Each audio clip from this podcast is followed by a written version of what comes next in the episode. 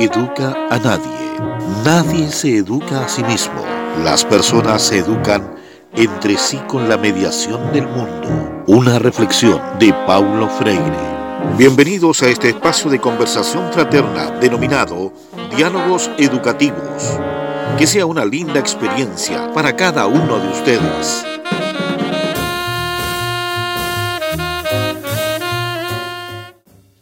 Sean todos y todas muy bienvenidos a este espacio de conversación denominado Diálogos Educativos. Este programa de conversación eh, gira en torno al eje de convivencia escolar con un foco eh, puesto en la educación comunal de Santa Bárbara. La conversación va a ir girando en torno a diversas temáticas relacionadas con la educación, porque creemos fielmente que en contextos de distanciamiento físico no podemos tener un distanciamiento social. Por ende, estos espacios de comunicación virtuales se tornan esenciales para la gestión y para el contacto con nuestra querida comunidad. ¿Ya? Eh, no por nada los podcasts han crecido eh, enormemente en un tiempo de pandemia y este podcast en particular queremos que tenga ese sello, ¿ya? ese sello de cercanía, de comunicación con la comunidad de Santa Bárbara para ir comunicando eh, a través de nuestros invitados claramente eh, ciertos hitos, ciertas conversaciones, ciertas eh, reflexiones en torno a nuestra educación comunal. No quiero partir sin antes darle un agradecimiento muy especial por esta enorme presentación del programa que estuvo a cargo de la voz de Fermín Díaz. Que mis agradecimientos eh, a Fermín porque quedó muy bonito eh, la presentación. Así que, eh, sin más, presentamos ahora a, a, nuestros invitados. Tenemos por acá un panel muy, muy bonito que aceptaron sin dudar la invitación. Tenemos por acá a nuestro alcalde, don Daniel Salamanca Pérez. Tenemos a Paula Jara, docente encargada de la escuela de los Notros y un eh, psicólogo, Sebastián Aguter, todos de nuestra querida comuna. Eh, bueno, para comenzar, primero obviamente eh, saludarles. Pues. don Daniel, ¿cómo está? Bueno, primero que todo, muy contento porque vamos a probar una tecnología nueva. yo creo que en los tiempos de pandemia hay que reinventarse, hay que tratar de, buscar la forma de poder comunicarse con, en este caso, con, con todo el mundo de la educación, eh, llámese profesores, asistentes de la educación, eh, las personas que laboran también, en, que son parte de la JUNAEP, que también me han llamado, eh, que, que, trabajan como manipuladoras y que no son parte del sistema de educación así como pagado, pero son nuestros igual, porque son personas que están dentro de cada una de las instituciones.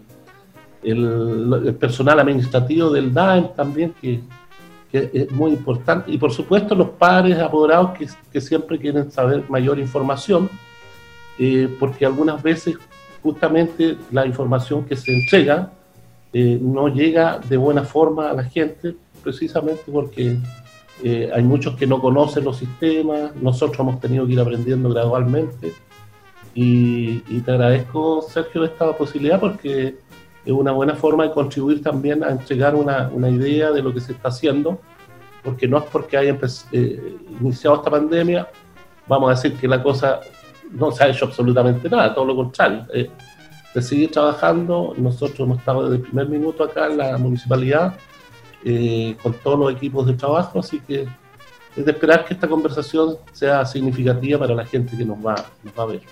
Saludo muy especial también eh, a Sebastián y a Paulita, porque yo sé que ellos desde su perspectiva también tienen harta información que entregarnos y, y bueno, y eso gracias a esta coordinación que estás haciendo tú, Sergio, como, también como psicólogo. Eh, por supuesto, Daniel, es importante tal cual usted lo menciona, ¿no es cierto? No porque hayamos entrado en una fase de pandemia, vamos a dejar de comunicar lo que estamos haciendo y lo que se está haciendo es, harto, ¿no es cierto? Liderado también ahí por, por el municipio. Eh, saludamos ahora especialmente a eh, Sebastián, psicólogo que también nos acompaña en este espacio. Buenos días, Sergio. Buenos días, don Daniel. Buenos días, señorita Paula. eh, casi, casi tarde, ¿cierto? Muchas gracias por la invitación al primer capítulo de este podcast. Estoy súper agradecido de participar de estos espacios que nos hacen tan bien como comuna para poder abordar las distintas problemáticas que van surgiendo con el actual escenario de crisis sanitaria que estamos atravesando. Así que muchas gracias por la invitación. Muchas gracias, eh, Seba. Y este espacio es, para eso, ¿no es cierto? Para socializar y, conversar respecto a lo que estamos haciendo. Eh, ahora saludamos a Paula Jara, eh, docente encargada de la Escuela de Los Notros. Paula, ¿cómo estás? Eh, bueno, saludarle a don Daniel, a Sergio, a Sebastián, agradecer por la posibilidad de también estar aquí en esta actividad y poder compartir bueno, nuestra visión con respecto al nuevo escenario que estamos viviendo en todos los ámbitos, políticos, sociales, educativos, de salud. Así es que, bueno, agradecer por la invitación y estimar nuestra diferencia y nuestra eh, visión con respecto a, este nuevo tema. Ya que pasamos la ronda de, saludos y de bienvenida en este espacio, eh, es importante también eh, recordar cuál es el hilo conductor de la conversación de este primer episodio ya que se denomina desafíos post pandemia, nuevas eh, formas de, educar. Don Daniel, ¿cuál cree usted que, eh, según su percepción, según lo que usted ha podido ver este tiempo, es el principal desafío para, para educación? Bueno, yo creo que algo decía Paula, estamos ante un hecho histórico que, que incide fuertemente en todos los ámbitos, tanto la educación, la salud, fundamentalmente la salud, eh, punto de vista económico, social, histórico inclusive, que no, no, habíamos tenido la oportunidad de estas generaciones de poder eh, asimilar. Y por lo tanto una de las primeras situaciones que se creó eh, a nivel nacional fue cuando los alcaldes eh, le señalaron al Ministerio de Educación de que daba esta pandemia que partió en, marzo de este año, con el primer caso, me acuerdo siempre el 3 de marzo, se determinó al final que eh, había que suspender la actividad escolar. Fue una cosa, un forcejeo, un, un gallito que se generó ahí, pero que al final del cuenta toda la gente, como yo digo, fue una verdadera estampida que se produjo cuando empezaron a aparecer todos estos casos que uno lo veía así como lejano, cuando veía a la gente con mascarilla en Europa, decía, no, esta cuestión aquí, oye, inclusive lo conversamos entre nosotros, es que no, es que acá en el sur estamos, somos, tenemos mejor comida y mejor alimentación, tenemos mejor naturaleza. Fíjate que se conversaba eso. Eso es una, cuestión así, no, si a nosotros no va a pasar nada. Y estos gallos allá, esta gente que está por allá, le está pasando todo esto. Pero sin embargo, hoy día esto aquí que hemos superado las cifras de los 10.000 muertos. Entonces hay un pánico colectivo en términos de que eh, no hay, primero hay mucha duda respecto de la información. Y por lo tanto, el volver a clase se transforma en el tema, el ser o no ser de esta cosa.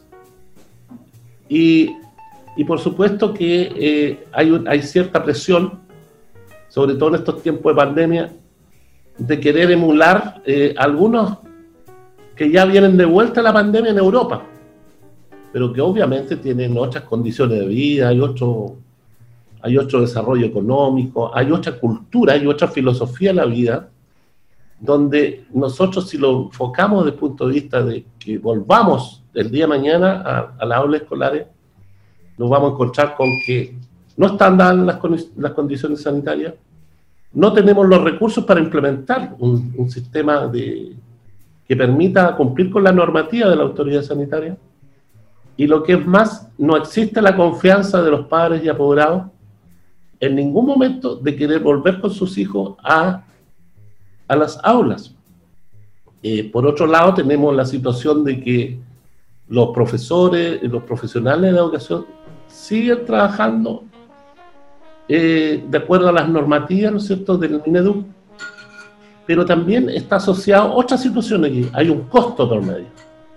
Y eso también eh, no, se, no, se, no se ha materializado en, en, darle una suma a que ese costo que significa hoy día estar eh, en esto mismo, digamos, haciendo videoconferencias, tratando de comunicarse con los alumnos, con las alumnas, con los apoderados, hay un costo asociado que en este caso el Estado no le ha entregado a ningún profesor ni a ningún asistente de la educación, porque eh, eso no, no, no, no, tradicionalmente no se ha hecho, por lo tanto son, son pautas nuevas que habría que ver cómo, cómo se sacan esos recursos.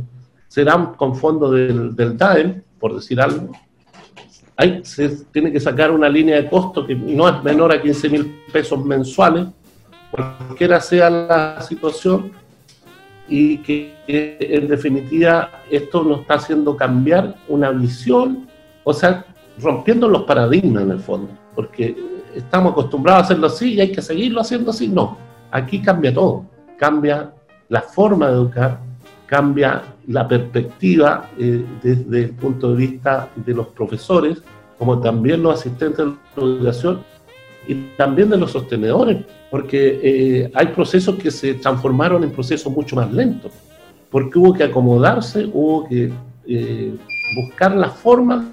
Estas transformaciones que se van dando obviamente que eh, han significado también que no, no, tengas tú la cantidad de gente dentro de la administración, dentro de los DAM, mucha gente que está en el trabajo, mucha gente que, está acostumbrándose a esto, porque eh, no fue fácil, digamos.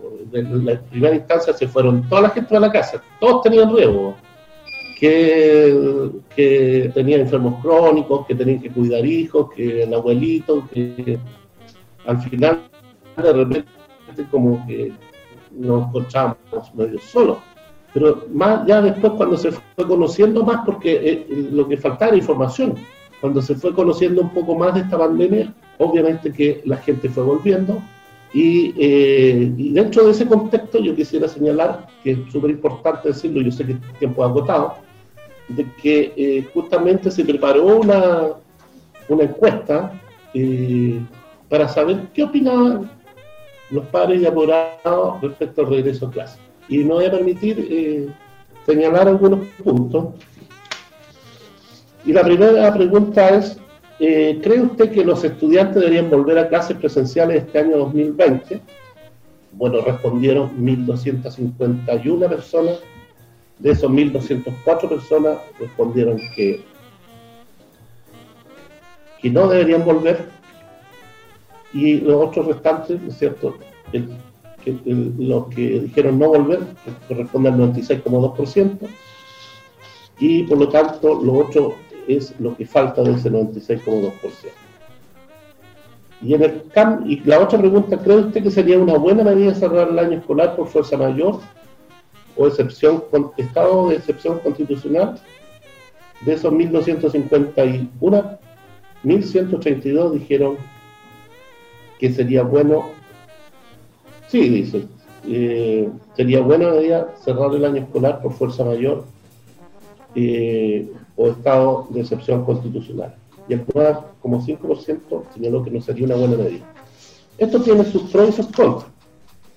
Yo creo que más que nada es para, para saber qué está opinando los padres de apurados, porque si me preguntan a mí y hoy día como sostenedor, yo, no es que lo diga yo nomás, sino que a nivel nacional muchos alcaldes han tomado la iniciativa de eh, no continuar, ¿no es cierto?, eh, con el año escolar, pero siempre y cuando también se mantenga la subvención para no tener problemas con eh, los asistentes de la educación, con los profesores con toda la gente que trabaja en esta, actividad. Esta encuesta es una encuesta que obviamente eh, yo quiero agradecer también a, tu persona, Sergio Pinilla, porque ha sido parte de ella, era, el, papá de la encuesta y, obviamente que a nosotros eh, nos va a producir un elemento fundamental también, aunque sea estadístico, pero va a ser un elemento de apoyo para poder tomar decisiones a nivel comunal y poder tener también el apoyo de los padres y apoderados es significativo en estos procesos. No me quiero extender mucho porque yo sé que la idea es, poder conversar estos temas, pero eh, me tiene muy preocupado este tema de la pandemia. Eh, el tema de la educación hoy día tiene que ir eh, emparejado con los estados en los cuales hay un plan nacional que se llama paso a paso. Eh, fíjate que los últimos datos, los tenía por aquí, señalan que tenemos 186 personas que han sido contagiadas en la comuna de Santa Bárbara, 150 han sido dadas de alta médica y tenemos 31 casos activos, es decir, que están con posibilidad de contagiar a los demás, y tres fallecidos a la fecha. Todo eso incide también en el tema de la educación, porque la educación tenemos que buscarla también, cómo vamos a educar a la gente. Eh, yo el otro día daba unos datos de que la mayor incidencia de todos estos casos se está dando en el sector rural.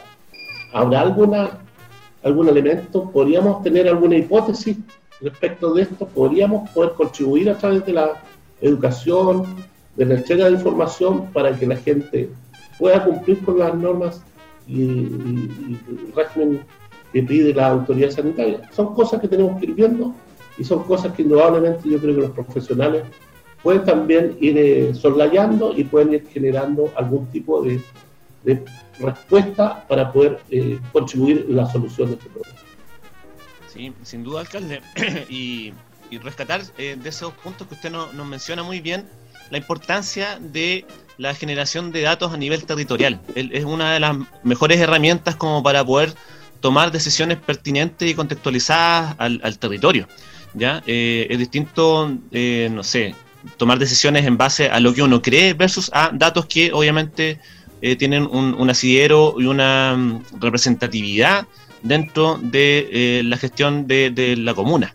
¿ya? dentro de esa misma línea y dentro de lo que usted también nos expuso, uno ve dentro de su gestión, obviamente, la, la gran facilidad, ¿no es cierto? Y por lo que se destaca también su gestión es por propiciar canales de participación con, los vecinos, con los eh, trabajadores, etcétera. Por, lo tanto, ese es un punto esencial que uno pudiese destacar de, su gestión como alcalde. En esa misma línea, eh, me gustaría hacerle la siguiente pregunta a, Paula, ya, a nuestra profesora acá de, los Notros.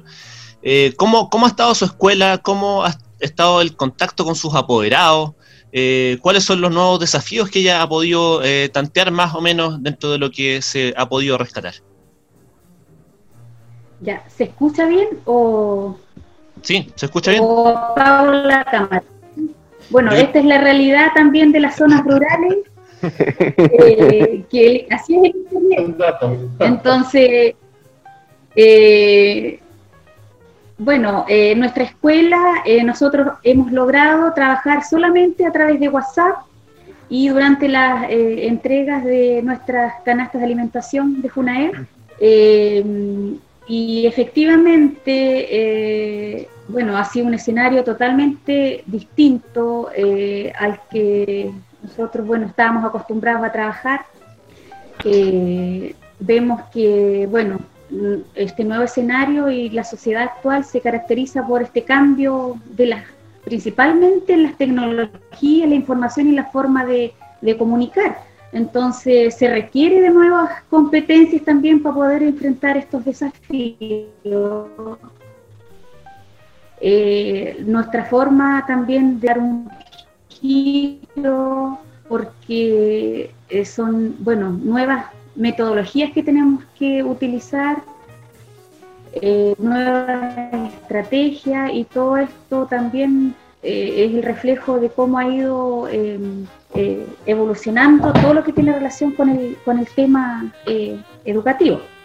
Em, bueno, también es importante destacar que yo creo que a la mayoría nos pasó que nos encontramos frente a una realidad, una situación en la que eh, no estábamos preparados. Eh, yo creo que el uso de las tecnologías fue, ha sido algo que hemos tenido que ir también incorporando de mejor manera y, que es eh, lo que nos ha permitido también poder llevar a cabo nuestras prácticas educativas en, este nuevo escenario.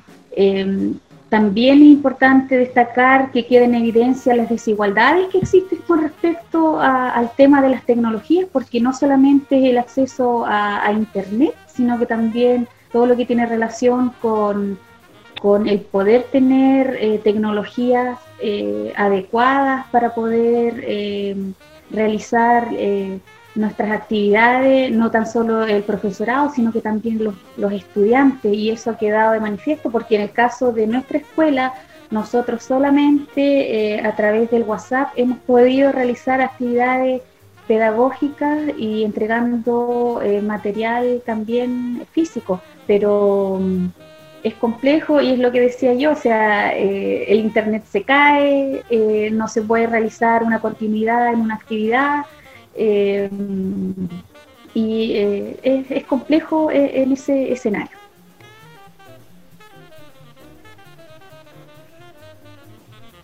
Nos interesaba tener un punto de vista, sobre todo en este primer episodio, desde un componente de educación rural porque eh, uno puede tener ciertas preconcepciones respecto al funcionamiento eh, de los establecimientos acá en la zona urbana, pero sin duda alguna eso al escucharte, ¿no es cierto?, nos contrasta, nos contrasta y nos topa con una realidad que es completamente eh, distinta y ahí también hay que valorar y rescatar el rol del profesor en, un contexto rural, el cual obviamente es demasiado admirable, ¿ya? Porque en definitiva eh, el Mineduc te puede entregar miles de lineamientos, pero eh, el profesor de una escuela rural se las tiene que ingeniar, se las tiene que ingeniar, eh, adecuar las estrategias y muchas veces poner mucho más de, lo que se le exige para poder entregarle un proceso digno, por sobre todo a los estudiantes y a, las comunidades. Sebastián, mira, yo quiero tomarme de, este punto que nos, nos planteó Paula, sin duda alguna, eh, esta nueva forma de educar a nosotros nos va colocando ciertas exigencias, nos va quizás poniendo una suerte de... nos, va topando con nuestros límites, ¿no es cierto? Como, como persona y también eso eh, no, nos lleva a, probarnos con nuestros límites en cuanto a salud mental. ¿Cuál es la importancia de, ese aspecto, ¿no es cierto?, de la salud mental en nuestras nuevas formas de educar. Claro, sin duda alguna. Yo me quedo con la misma palabra que mencionaste tú, que creo que es crucial en estos aspectos de acomodarnos a nuevas estrategias, a nuevas formas en lo que respecta a los procesos educativos. Y tiene que ver con los límites. La misma palabra que mencionaste tú. Eh, nosotros, bueno, como psicólogos, eh, le brindamos mucha importancia al proceso de encuadre, ¿cierto? Al proceso mediante el cual planteamos las reglas del juego, ya sea en el escenario psicoterapéutico, ya sea en el escenario psicoeducativo, etcétera en nuestro rol de psicólogo eh, en distintos escenarios al fin y al cabo.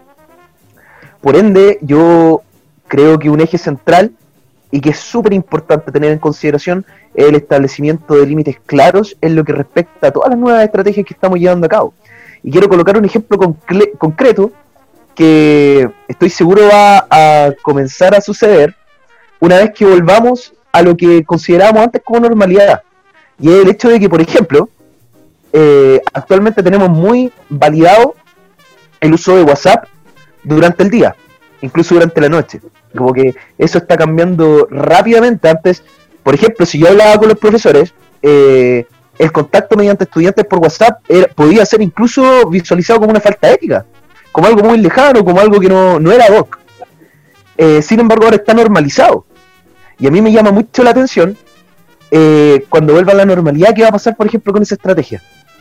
¿Cuáles van a ser, al fin y al cabo, los nuevos caminos eh, que abrimos producto de, del escenario de pandemia, que por supuesto nos empuja a cambiar, pero cómo se van a comportar después? ¿Qué va a pasar, por ejemplo? O sea, los estudiantes siempre van a tener acceso al WhatsApp del profesor, va a ser algo que va a estar normalizado. ¿Qué impacto va a tener eso en la salud mental? Si al fin y al cabo la salud mental se trata de establecer justamente límites que nos permitan sacar aspectos nocivos del comportamiento humano para que nos podamos comportar de una forma más ad en grupo. Y entonces, en lo que respecta a la salud mental, creo que actualmente, con todo lo que está sucediendo, el establecimiento de límites es algo vital, es algo muy importante. Claro, eh, y en ese sentido, eh, ¿cómo ha andado ese, ese aspecto eh, ahora, digamos, en este trabajo como remoto? ¿Cuáles han sido no los límites, sino como para contarle a la gente las principales estrategias que han ocupado los equipos psicosociales, quizás tú, como para poder realizar este tipo de, intervenciones. Sí, claro, bueno, las herramientas, por supuesto, las redes sociales y todas aquellas aplicaciones eh, que tienen que ver con el contacto, ya sea mediante escribir o mediante la videollamada, ha sido lo principal.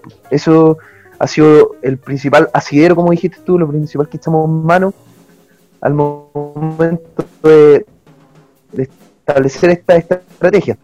También, por supuesto, que como todo buen periodo de crisis, eh, nos permite comenzar a generar, al fin y al cabo, toda crisis tiene un impacto en los procesos de creatividad. Y eso es saludable para todos, para todos en la comunidad educativa. Y por ende, ha sido, ha sido bastante grato el poder innovar en esos aspectos. El poder echar mano, por ejemplo, a la actividad física como recurso en materia de salud mental, de prevención en salud mental, más todavía considerando que estamos encerrados y la inactividad física es, es algo que nos golpea de forma directa psicológicamente. Eh, también, por ejemplo, el poder eh, recurrir a distintas estrategias para poder llevar a los estudiantes al territorio de las artes, de las artes musicales, de las artes escénicas, de la literatura, etcétera. Y la verdad es que todo este caminar dentro del periodo de crisis sanitaria está en pañales, por supuesto. Nos vamos acomodando de a poquito. Pero creo que para responder a tu pregunta, eh, el tema de poder innovar en materia de contacto a través de distintas aplicaciones que nos permiten tener una comunicación fluida con los estudiantes y también eh, el contexto de echar mano a las artes y a la actividad física se han transformado en la herramienta principal para poder educar dentro de este contexto. Super. Eh, claro, sin lugar a dudas, la, innovación en este tipo de, instancias tiene un papel relevante, ¿no es cierto? Eh, en esa misma línea, eh, dado que también Paula lo, mencionó, eh, estamos claros que el Mineduc nos propone esas ciertas estrategias que dependen en gran medida de una conexión a Internet, ¿no es cierto? Y eso en nuestras comunidades, y, quizás acá en nuestra zona urbana, tenemos dificultades. ¿no es cierto? Una, una de las medidas que, adoptó también el, alcalde como para poder solucionar e-, ese aspecto de mejorar un poco la conectividad fue la liberación ¿no es cierto?, de, las redes, de los establecimientos, ¿ya? Es decir, que la internet de la escuela, eh, de todas las escuelas rurales, ¿no es cierto?, y urbanas están liberadas para la comunidad, ¿ya? En ese sentido, eh, alcalde, eh, no sé si le gustaría entregar quizás algún otro dato, alguna otra información que vaya por esa línea u otra información relevante que sea necesaria de que nuestra comunidad conozca. Sí, pero bueno, sobre lo que decía Sebastián, en cuanto al punto del tema de salud mental, yo creo que hay que colocarle mucho ojo a eso, ¿ah? porque la verdad es que aquí hay un tema de salud mental en general. Eh, esto nunca antes visto, o sea, nunca había pasado esto que la gente estuviera confinada en sus casas, los adultos mayores, por decirte algo, que están, que quedaron donde los hijos no pueden ir a ver a sus adultos mayores porque piensan que de alguna manera lo van a contagiar. Y esos adultos mayores que están solos, que realmente siempre tuvieron la visita de sus nietos, de su familia, eh, y ahora, eh, y que no tienen las redes sociales, muchos de ellos están en un, en un mundo eh, globalizado, pero ellos para ellos no es globalizado, todo lo contrario, están encerrados así literalmente encarcelados. Y, eso también les produce mucha pena, mucha angustia. Son muchos tan, como diríamos nosotros, en los últimos días de su vida que quieren disfrutar solamente. Y llegó esta pandemia y, se empiezan a crear un tema emocional que no es menor eh, y por lo tanto yo creo que también hay que darle una mirada a, esto del, del, tema de salud mental. De estos niños que, que, tienen que jugar, que uno fue niño y tiene que quiere salir a jugar a todos lados y que no puede ni siquiera ir al supermercado porque empiezan, empiezan todas estas situaciones en las cuales eh, están, tienen que permanecer encerrados. Y hay un tema ahí también que yo creo que es importante en el, en el tema de la, del, desarrollo de, los procesos del crecimiento de estos niños y, y que afectan, pero de una u otra forma van a afectarlo, no ahora, sino que en un futuro, cuáles son los niños, van a, como van a colocar así entre comillas, comillas, estos niños estuvieron en la época de pandemia, o sea, crecieron en un año de pandemia o nacieron en un año de pandemia. Entonces, hay un punto de vista psicológico que eh, yo creo que hay, que hay que colocarle los acentos y nosotros lo, hacemos desde el punto de vista también de la gente que, accede al municipio, porque eh, en principio todo parte eh, con el susto, pero después empieza la exigencia, el punto de vista de, de atender necesidades. Y, y fíjate lo que se produjo a nivel nacional, precisamente porque no se captó la lógica de lo que estaba pasando en el pueblo.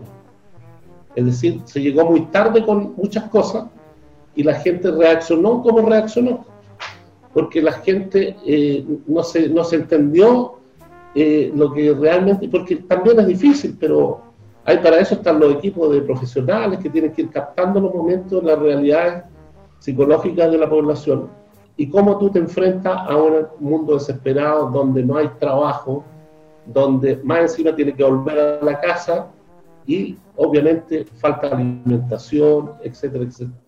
Todos esos elementos que van creando toda una psicosis. Eh, nosotros, de acuerdo a los datos que tenemos, aumentó la violencia intrafamiliar, han sido las comunas que más ha aumentado la violencia intrafamiliar dentro de la provincia de Biobío. Son datos significativos porque fíjate que este, este encierro, aunque acá no es un, ni siquiera estamos todavía en, una cuarentena ni en proceso de transición, pero este encierro obviamente que hace mal eh, al comportamiento del ser humano en su conjunto y al desarrollo también de los niños, los intereses, los juegos, etcétera, etcétera. Entonces, quería decir eso eh, como para aprovechar también de lo que está hablando Sebastián de, este tema, cómo cómo podemos ir cambiando un poco los, los, cánones y qué va a pasar después que termine la pandemia.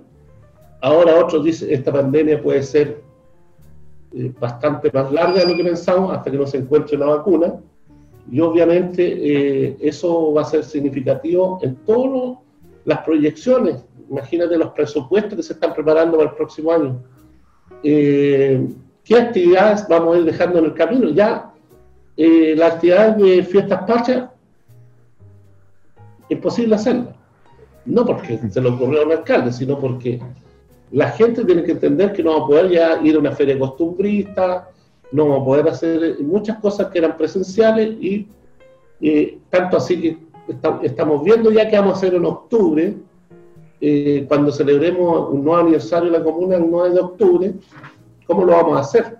Y todas estas cosas como que son da mucha pena. Fíjate que el, eh, el mismo hecho de, de, los, de, los, eh, de las sepultaciones, que hay también yo he visto desde el punto de vista sociológico una mirada al hecho de que tú no puedas eh, transmitir tus emociones. Qué terrible eso, que no puedas expresar tus emociones en una situación en la cual normalmente lo ha hecho por toda la vida.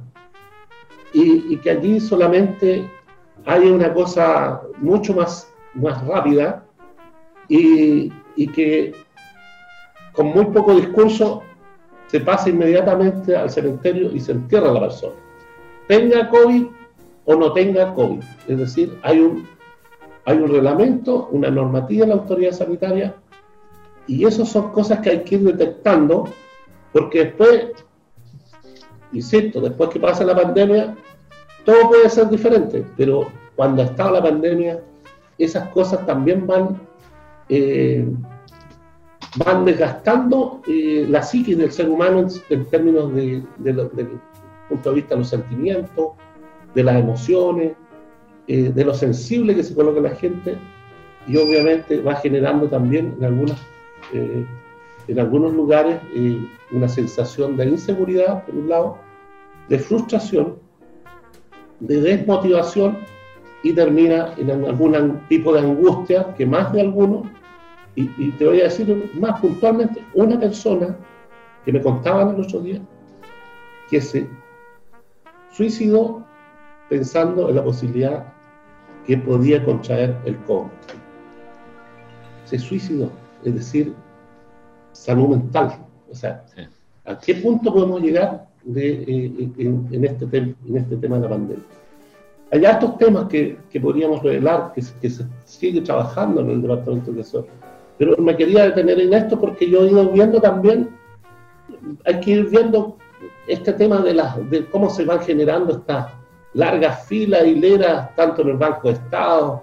Hay que ir haciendo un estudio del comportamiento del ser humano, de que em, ya se han revelado en algunas partes la gente que anda sin mascarilla, sentados los guardias apuñaladas. No sé si vieron la noticia. Sí. no sé si fue en Concepción, donde le piden que, no, que se coloque la mascarilla y reaccionen violentamente agrediendo a los guardias. Es decir, si el, tiempo pasa, y también la gente anda con este grado de frustración porque, eh, porque quiere retirar el 10% y no, no se lo entregan al tiro, etcétera, etcétera. Que, que son cosas que parecieran ser superfluas, pero que de una u otra manera tienen un contenido eh, y que dice relación con el comportamiento también del ser humano. Es decir, la gente quiere las cosas ahora, porque ahora está sufriendo, ahora es cuando necesita, y ahora es cuando necesita el apoyo, sobre todo nosotros, eh, profesionales, las autoridades, en general, para, para poder mejorar un poco el bienestar y poder seguir trabajando para ir viendo quizás qué otras cosas nos vamos a encontrar, porque esto es un camino que no todos los días nos encontramos con algún tipo de sorpresa porque estamos, todos los que estamos aquí, nadie es el experto en la materia. Todos estamos aprendiendo, es decir, vamos haciendo camino al andar, como decía alguien por ahí. Sí, sin lugar a dudas, y la, la importancia, y hago la conexión con lo que usted nos está mencionando, eh, lo, conversamos hace poquito, el tema de los límites, pero además los expertos actualmente eh, están eh, mencionando de que la segunda pandemia va a ser precisamente la pandemia en salud mental. Es decir, cómo el confinamiento ha provocado, como usted muy bien lo mencionó ahí, estragos a nivel de, de, nuestras, de nuestros límites, de nuestras vivencias, de nuestra tolerancia. Eh, y han, aumentado exponencialmente los cuadros ansiosos también. Ansiosos porque no sabemos lo que va a pasar, ¿no es cierto? Es una proyección respecto a tener la incertidumbre de lo, cómo se va, cómo vamos a salir de esto. y en, esa misma línea, Paula, me gustaría también eh, que nos pudieses contar cómo te imaginas tú, eh, en el entendido de que eh, en algún momento, no ahora quizás, pero el próximo año o a mediados del próximo año va a tener que darse una suerte de, retorno.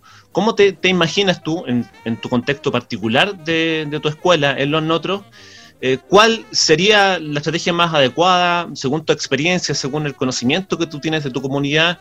¿Qué estrategia pudiese ser útil como para poder dar eh, esas condiciones?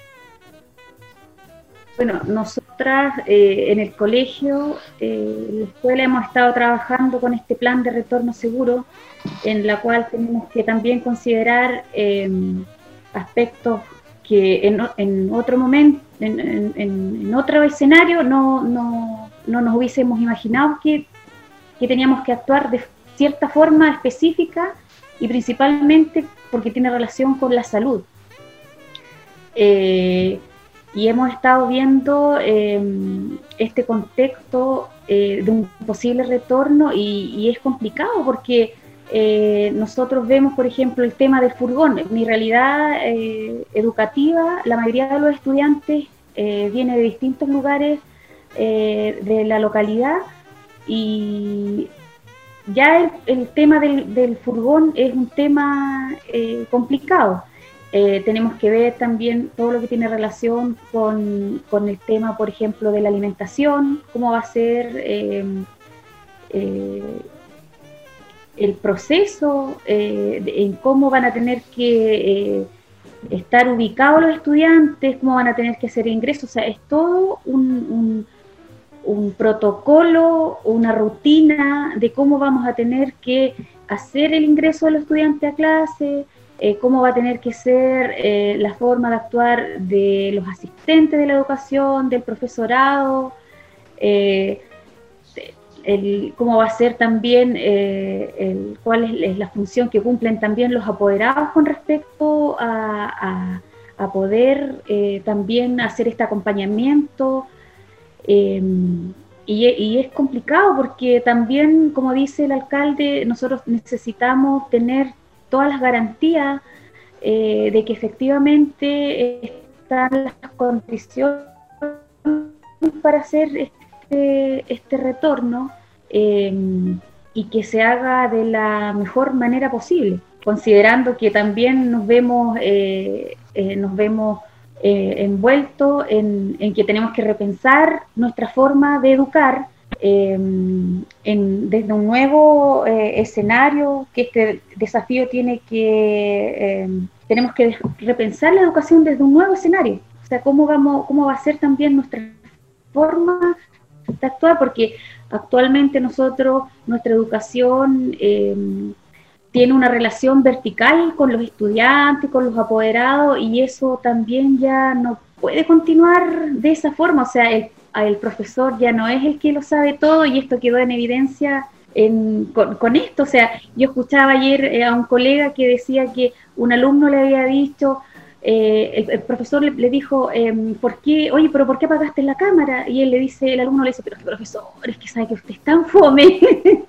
Entonces, el, pero le dice el profesor humildemente, pero es que yo esto es lo único, es la única forma que lo puedo hacer. Le dice, sí, le dice al alumno, pero usted tiene que ser como un youtuber, no hable tanto y eh, dé más imágenes, pero que sea más concreto. Entonces, claro, efectivamente, eh, uno cree que como profesor lo hace súper bien dirigiendo una clase, donde también la estructura de una clase tenemos eh, a todos los alumnos sentados de cierta forma, que eso también va a tener que cambiar y tiene que cambiar porque no tenemos que tener, o sea, tiene que cambiar esa forma eh, de tener una panóptica donde nosotros estamos viendo todo lo que hace el estudiante y que ni se mueva, ¿me entiendes? Entonces eso ya no es así, eh, o sea, queda en evidencia eh, que con esta nueva forma de, de cómo lo estamos haciendo y que las tecnologías han sido un gran aporte porque lo tenemos que ver desde esa parte y como un desafío, em, ver también las cosas están cambiando, o sea, ya no podemos seguir eh, educando de la misma forma, eh, tenemos que buscar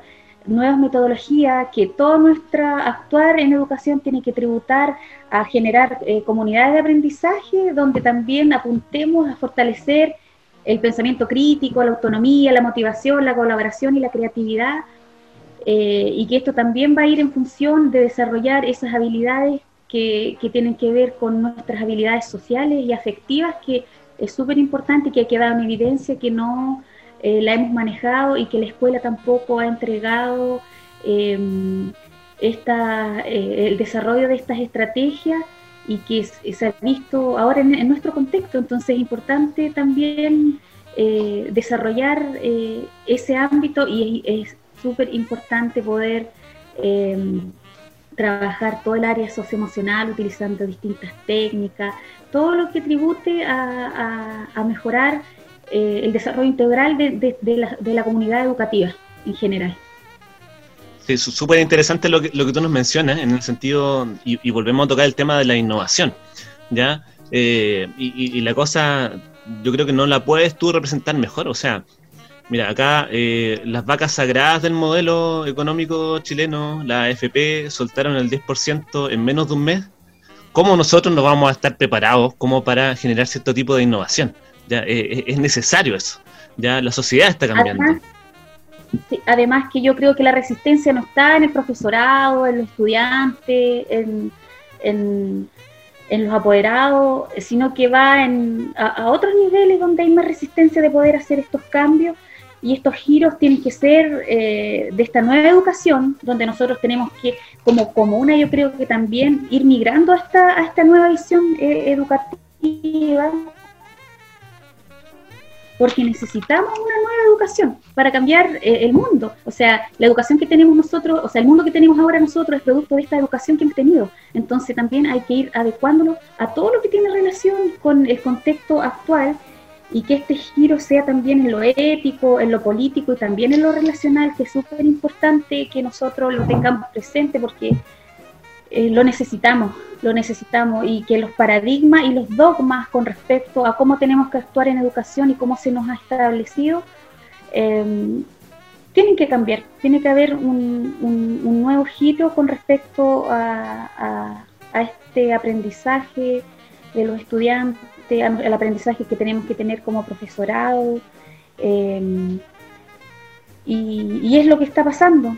es lo que está pasando y replanteando, como dije anteriormente, desde una nueva mirada este nuevo escenario eh, educativo con, y, generar juntos yo creo que soluciones porque es importante ese trabajo colaborativo, eh, generar esas comunidades de aprendizaje que tributen en, un mejor país, en una mejor comuna, en un mejor mundo, en eso. Y, de ahí también rescato la importancia de, la generación de estrategias propias, territoriales, con pertinencia nuestra. Yo creo que ahí hay, mucho por hacer y, se puede hacer bastante. Eh, yo quiero ahora eh, pasarle eh, el, micrófono a, Sebastián para que nos, pueda dar ciertas referencias o sus impresiones desde su profesión respecto a lo que eh, don Daniel también nos, puso acá sobre la mesa esta suerte de eh, nueva pandemia que pudiese llegar a ser los efectos en la salud mental eh, post-COVID. Por tanto, desde, desde la psicología relacionada con la educación, ¿qué, podemos hacer ahí, Sebastián? Sí, claro, bueno, es un tema bastante interesante. Quizás para poder abordarlo de forma eficiente vamos a tener que desenmarcarnos un poquito de la salud mental acotada a los, a los establecimientos educacionales, ¿cierto? E incluso el cómo trabajamos, porque difiere un poquito, pues hay que tener una mirada más general. Y creo que algo que nos diferencia, ya que tú mencionabas lo territorial, yo voy a mencionar lo internacional. Y que nos diferencia de cómo todo el mundo está vivenciando actualmente el periodo de pandemia, es que nosotros ya habíamos tenido un quiebre como país en nuestra línea vital, que ocurrió cierto eh, producto de todo el proceso de revolución social que, tuvo lugar el año pasado. Entonces ya tenemos un quiebre, ya tenemos algo que despertó una tremenda carga alostática, una un tremendo estrés en todos los ciclos vitales de las personas que viven en el país. Y el estrés es algo que se va sumando, es acumulativo, y va degenerando, y va degenerando, al igual que un, que un río puede ir carcomiendo una piedra que está presente en el mismo. Entonces, hay que primero contextualizarse y tener bien presente el hecho de que nosotros como chilenos, chilenos, en perdón, hemos sido embestidos en lo que respecta a muchos quiebres, ¿ya? Y estos son acumulativos y por ende van degenerando en lo que respecta a salud mental. Ahora estoy totalmente de acuerdo con, con la señorita Paula respecto a que todo esto nos está acercando nuevos paradigmas. Hay algo acá que se debe quebrar, porque la salud mental también en Chile está en declive. Eso es una realidad que hemos obtenido a través de, como bien se mencionaba al principio, la importancia de, obtener información de la realidad que sea confiable y medible eh, mediante el levantamiento de la misma, eh, por medio de instrumentos que a la vez también son válidos. Y la, salud mental chilena estaba en declive, estaba en declive producto del modelo mismo. O sea, no algo tan simple como los horarios de trabajo, como la capacidad de poder tener vida familiar dentro de un contexto laboral que es salvaje es salvaje. O sea, los tiempos son súper acotados cuando los podemos mirar de con ojos críticos, con ojos concretos. Cómo la salud mental al fin y al cabo en este país ha ido en declive producto de que la atención no está en ello. No está en ello. Nunca se ha tenido la atención en materia de salud mental, ni tampoco si, por ejemplo, eh, observamos la estructura de gobierno que tenemos, hay una preocupación por incorporar profesionales vinculados a la salud mental. Eso no está presente. Hay más ingenieros comerciales que psicólogos en lo que respecta a la organización incluso de la salud mental. Miramos salud y hay más ingenieros comerciales que psicólogos. Entonces, si tú me preguntas cómo podemos abordar la salud mental en lo que respecta al periodo de pandemia, nuevamente debo ser súper humilde y decirte que creo que estamos en pañales. O sea, estamos recién experimentando las primeras repercusiones de todo lo que conlleva este proceso que es extremadamente complejo y que sin duda está despertando la esfera emocional, está despertando la esfera del ánimo en lo que respecta a la generación de trastornos dentro del área mental. Eh, es, bastante difícil el escenario desalentador actualmente. Don Daniel también lo abordó, o sea, estamos, nos vamos a preocupar de la salud mental en este momento. Hay gente que está sin trabajo, y es, y un continuo, es un continuo finalmente acercarnos a atacar esa lista. Eh, nosotros, ahora para pasar a un territorio bien concreto de cómo estamos tratando de abordarlo, bueno, ya lo mencioné, en el escenario educativo y a lo que nosotros respecta, como al fin y al cabo, psicólogos, trabajadores sociales, posicionados en el escenario educacional, eh, yo creo que, como ya bien dije en el punto anterior, el echar mano a las distintas cosas que despiertan motivación en los estudiantes, que son capaces de sacarlo un poco de esto, de, de mucha información que reciben a través de noticias, de las redes sociales, que es todo tratando de encuadrarlo en un marco bien, bien desmotivador, es llevarlo al territorio de las artes, es llevarlo al territorio del movimiento, todo aquello que cumple una especial función en materia al fin y al cabo de fortalecer su salud mental. Pese a que el encuadre general es súper desmotivante, tenemos que esforzarnos por tratar de impulsarlos a aquellas actividades que los van a, los van a sacudir un poco, que los van a descentralizar de todo lo que está sucediendo. Y creo que ese es el camino actualmente. No, no veo, por ejemplo, una política pública que haya surgido en materia de salud mental durante el COVID, pues, durante todo el escenario del COVID. Eso no está presente. Nosotros estamos innovando, estamos totalmente desde el territorio de la innovación.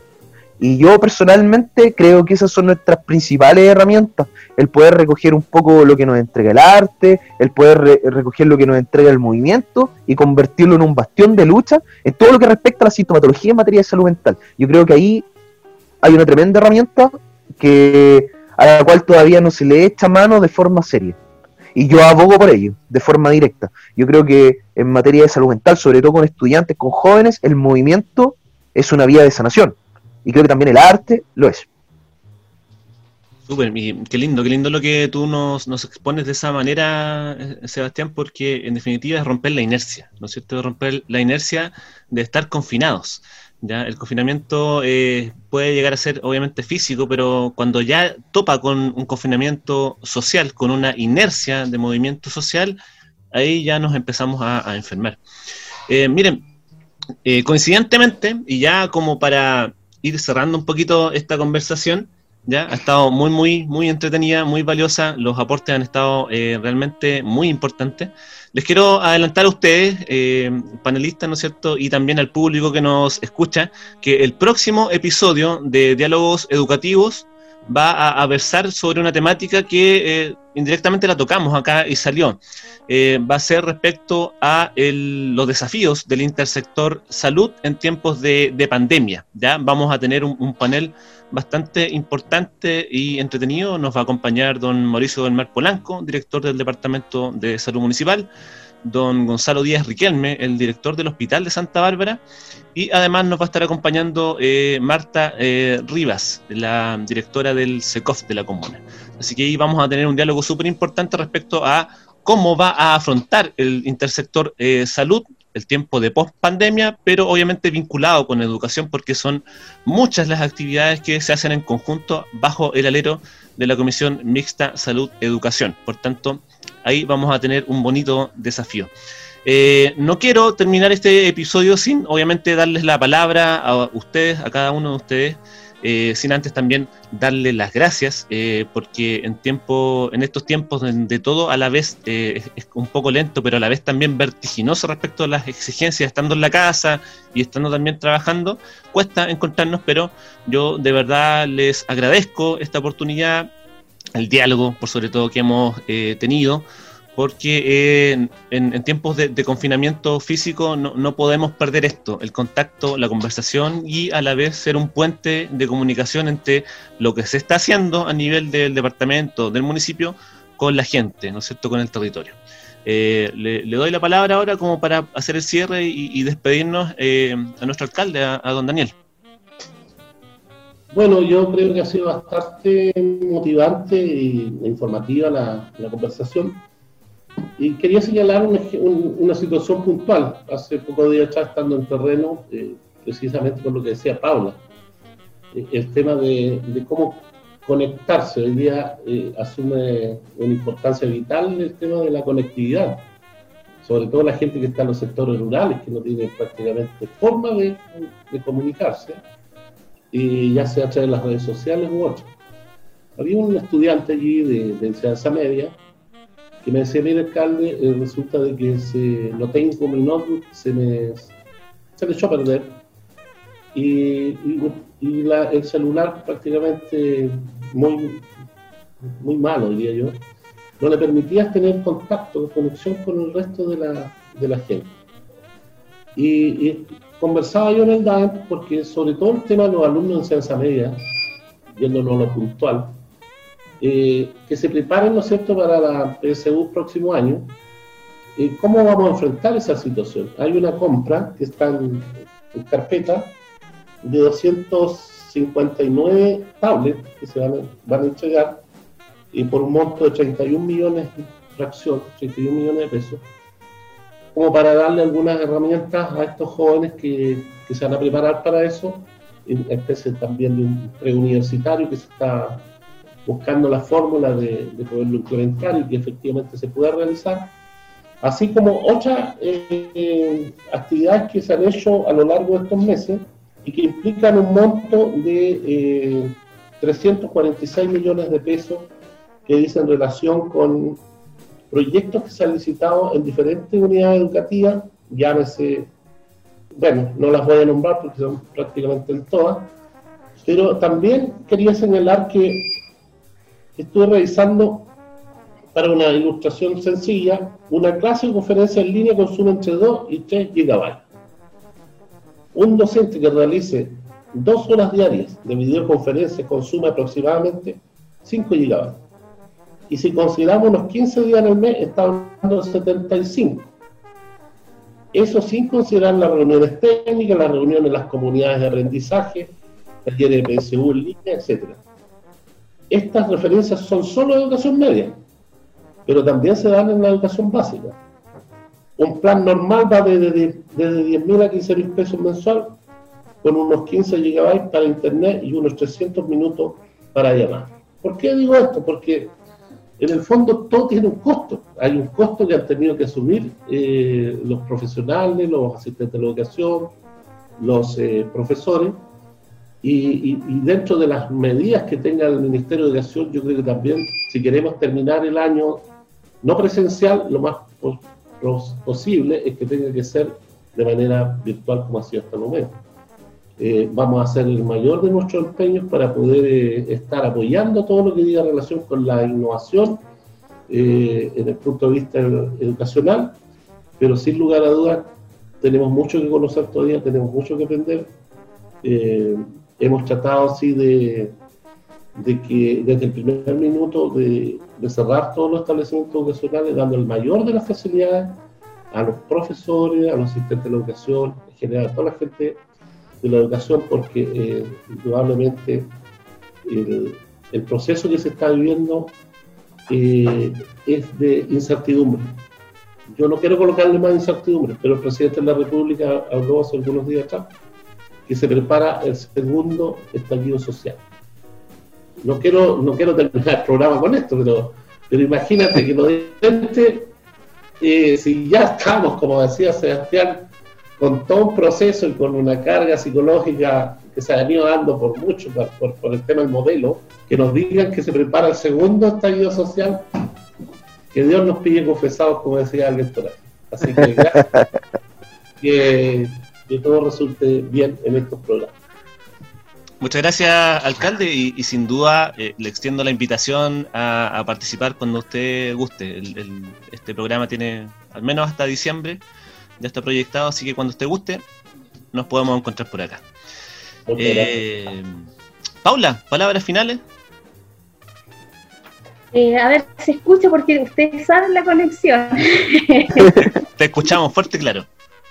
Ya, eh, bueno, agradecer por la instancia. Em, bueno, yo creo que eh, ver eh, esta realidad que estamos atravesando como un desafío, que siempre nuestras intenciones, por lo menos desde el área profesional y también humana, sea enfocada siempre en querer lo mejor siempre para todos tener esta actitud altruista en que eh, tengamos nosotros y eso va a tener un impacto en otros. Y principalmente, bueno, en el tema educativo yo creo que estamos frente a un escenario nuevo, a una nueva educación, necesitamos una nueva educación eh, donde consideremos siempre, cierto, que este giro tiene que ir hacia lo ético, lo político, a lo relacional, y que consideremos y tengamos siempre presente que nuestro mm, enfoque, cierto, con con tema de la educación, que lo consideremos y sepamos y tengamos súper claro que es un derecho eh, y que, bueno, eh, nuestras comunidades educativas, em, yo creo que tenemos que prepararnos y estar alerta también frente a cualquier cambio nuevo, porque yo creo que esto, bueno, vino para quedarse harto tiempo y, y tenemos que buscar las herramientas, las estrategias en todos los ámbitos eh, y, todo nuestro, el tema que hoy también se hace súper importante que lo tengamos presente en los contextos socioemocionales, eh, que es importante que trabajemos eh, para poder enfrentar de la mejor manera esta nueva realidad que, estamos viviendo. Así es que agradecida por la instancia, por la posibilidad de compartir eh, yo creo que es súper importante que em, se mantengan los diálogos, sobre todo de, los que habitamos este territorio y que también hace referencia a la realidad que tenemos cada uno y a la visión que tenemos desde nuestros campos eh, de actuación y que eso lo hace importante y enriquece también la labor que realizamos en, nuestra, en nuestro quehacer diario.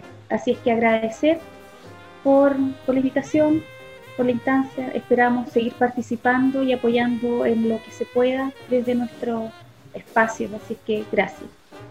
Muchas gracias, Paula. Sin duda eh, va a ser invitada nuevamente en otro episodio. Eh, muchas gracias. Eh, Seba, tus palabras finales para concluir. Muchas gracias por la invitación. Lo pasé súper bien. Creo que es un tema extremadamente amplio, creo que todos tratamos de acotarlo lo máximo posible, sin embargo, por supuesto que van quedando cositas en el tintero.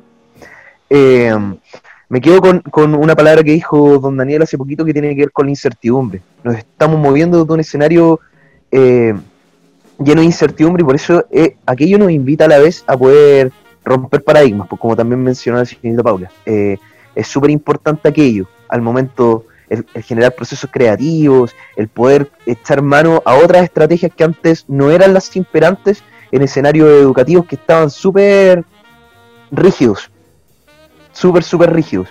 Y creo que nuestra principal brújula en este momento de incertidumbre, que ya se mencionó harto, es justamente la ciencia. Y algunas cosas que el modelo, al ser tan rígido, eh, la ciencia no podía, no podía permear. No, que no se impregnaba. Entonces yo quiero ser majadero en esto porque el, área del movimiento tal, no solamente en materia de salud mental, sino que también en, materia de potenciamiento cognitivo de, de estudiantes, de adolescentes, de adultos, etcétera. Y creo que algo que a poquito está comenzando a instaurarse y creo que hay que se solidifique, con dado la espalda a la filosofía y a la educación física durante demasiado tiempo y ahora se está abriendo como las principales ramas para poder crear un nuevo modelo y yo abogo por ello al 100%, creo que el movimiento es la clave, más todavía si, nuestra salud mental y en declive, ¿para qué vamos a hablar de nuestra salud física en lo que respecta a composición corporal? Pues somos, somos el país más obeso de Latinoamérica. Entonces es imposible creer que aquello no repercute en nuestra estructura psíquica. Está totalmente relacionado. Por lo mismo, yo eh, abogo por un cambio de paradigma en lo que respecta al movimiento como piedra angular. Y espero que así sea, porque estamos trabajando para ello. Es difícil, como romper cualquier cosa, es súper difícil. Pero ojalá que se den las posibilidades en los escenarios educativos para poder eh, sembrar esa semilla. Sin lugar a dudas, es un componente muy, muy relevante eh, la actividad física, Sebastián, tal cual como tú lo propones como un eje transversal para todo, para todo. Eh, bueno, yo les quiero, insisto, dar las gracias por el día de hoy, por la participación en este primer programa de diálogos educativos. Eh, valoro mucho el tiempo, la conversación que tuvimos, eh, porque esa, insisto, es la clave, ¿ya? Mantenernos conectados a través de los medios que sean más eh, amigables, más accesibles para no perder el contacto, ¿ya? Mm, agradecerle también a, a don Daniel por su tiempo y por sobre todo para para apoyar esta iniciativa que cuando la, propusimos él, obviamente, eh, de inmediato eh, dijo, sí, vamos, démosle nomás. Así que les agradezco y nos encontramos en, una, en el segundo ya capítulo de, diálogos educativos, ya hablando con el intersector salud, una temática muy, muy importante. Así que eh, nos vemos en el próximo capítulo. Muchas gracias. Chao, chao.